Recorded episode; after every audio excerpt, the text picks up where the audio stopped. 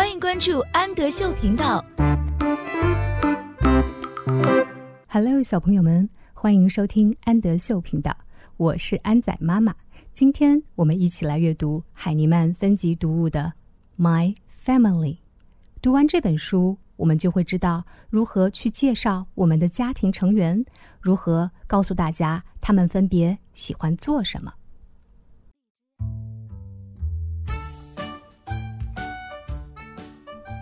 This is my mom。当你想要向别人介绍谁的时候，你就可以说 This is，这是 mom，妈妈，这是我的妈妈。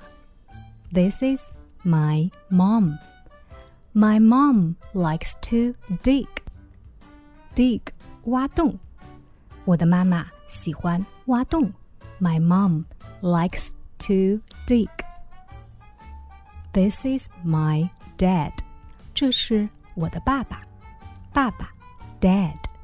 My dad likes to bake. Bake 表示烤面包、烤饼干。我的爸爸喜欢烤饼干。This is my sister. Sister，姐姐，这是我的姐姐。My sister likes to sing. Sing 唱歌，我的姐姐喜欢唱歌。This is my brother. Brother，哥哥，哥哥在做什么呢？哥哥在画画。My brother likes to paint. 我的哥哥喜欢画画。This is my grandma. Grandma，奶奶。My grandma likes to read. 我的奶奶在干什么？我的奶奶在读书。我的奶奶喜欢读书。My grandma likes to read.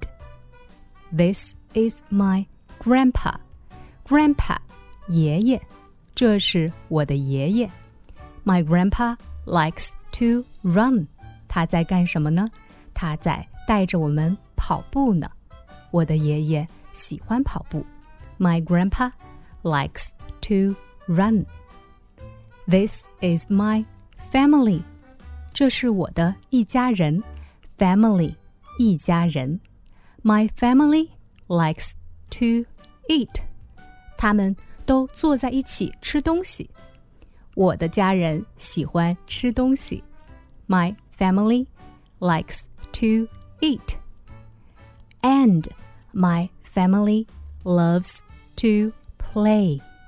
Loves 表示爱、喜欢。我的一家人还喜欢一起玩，play，玩。我是安仔妈妈，请在微信公众号搜索“安德秀频道”。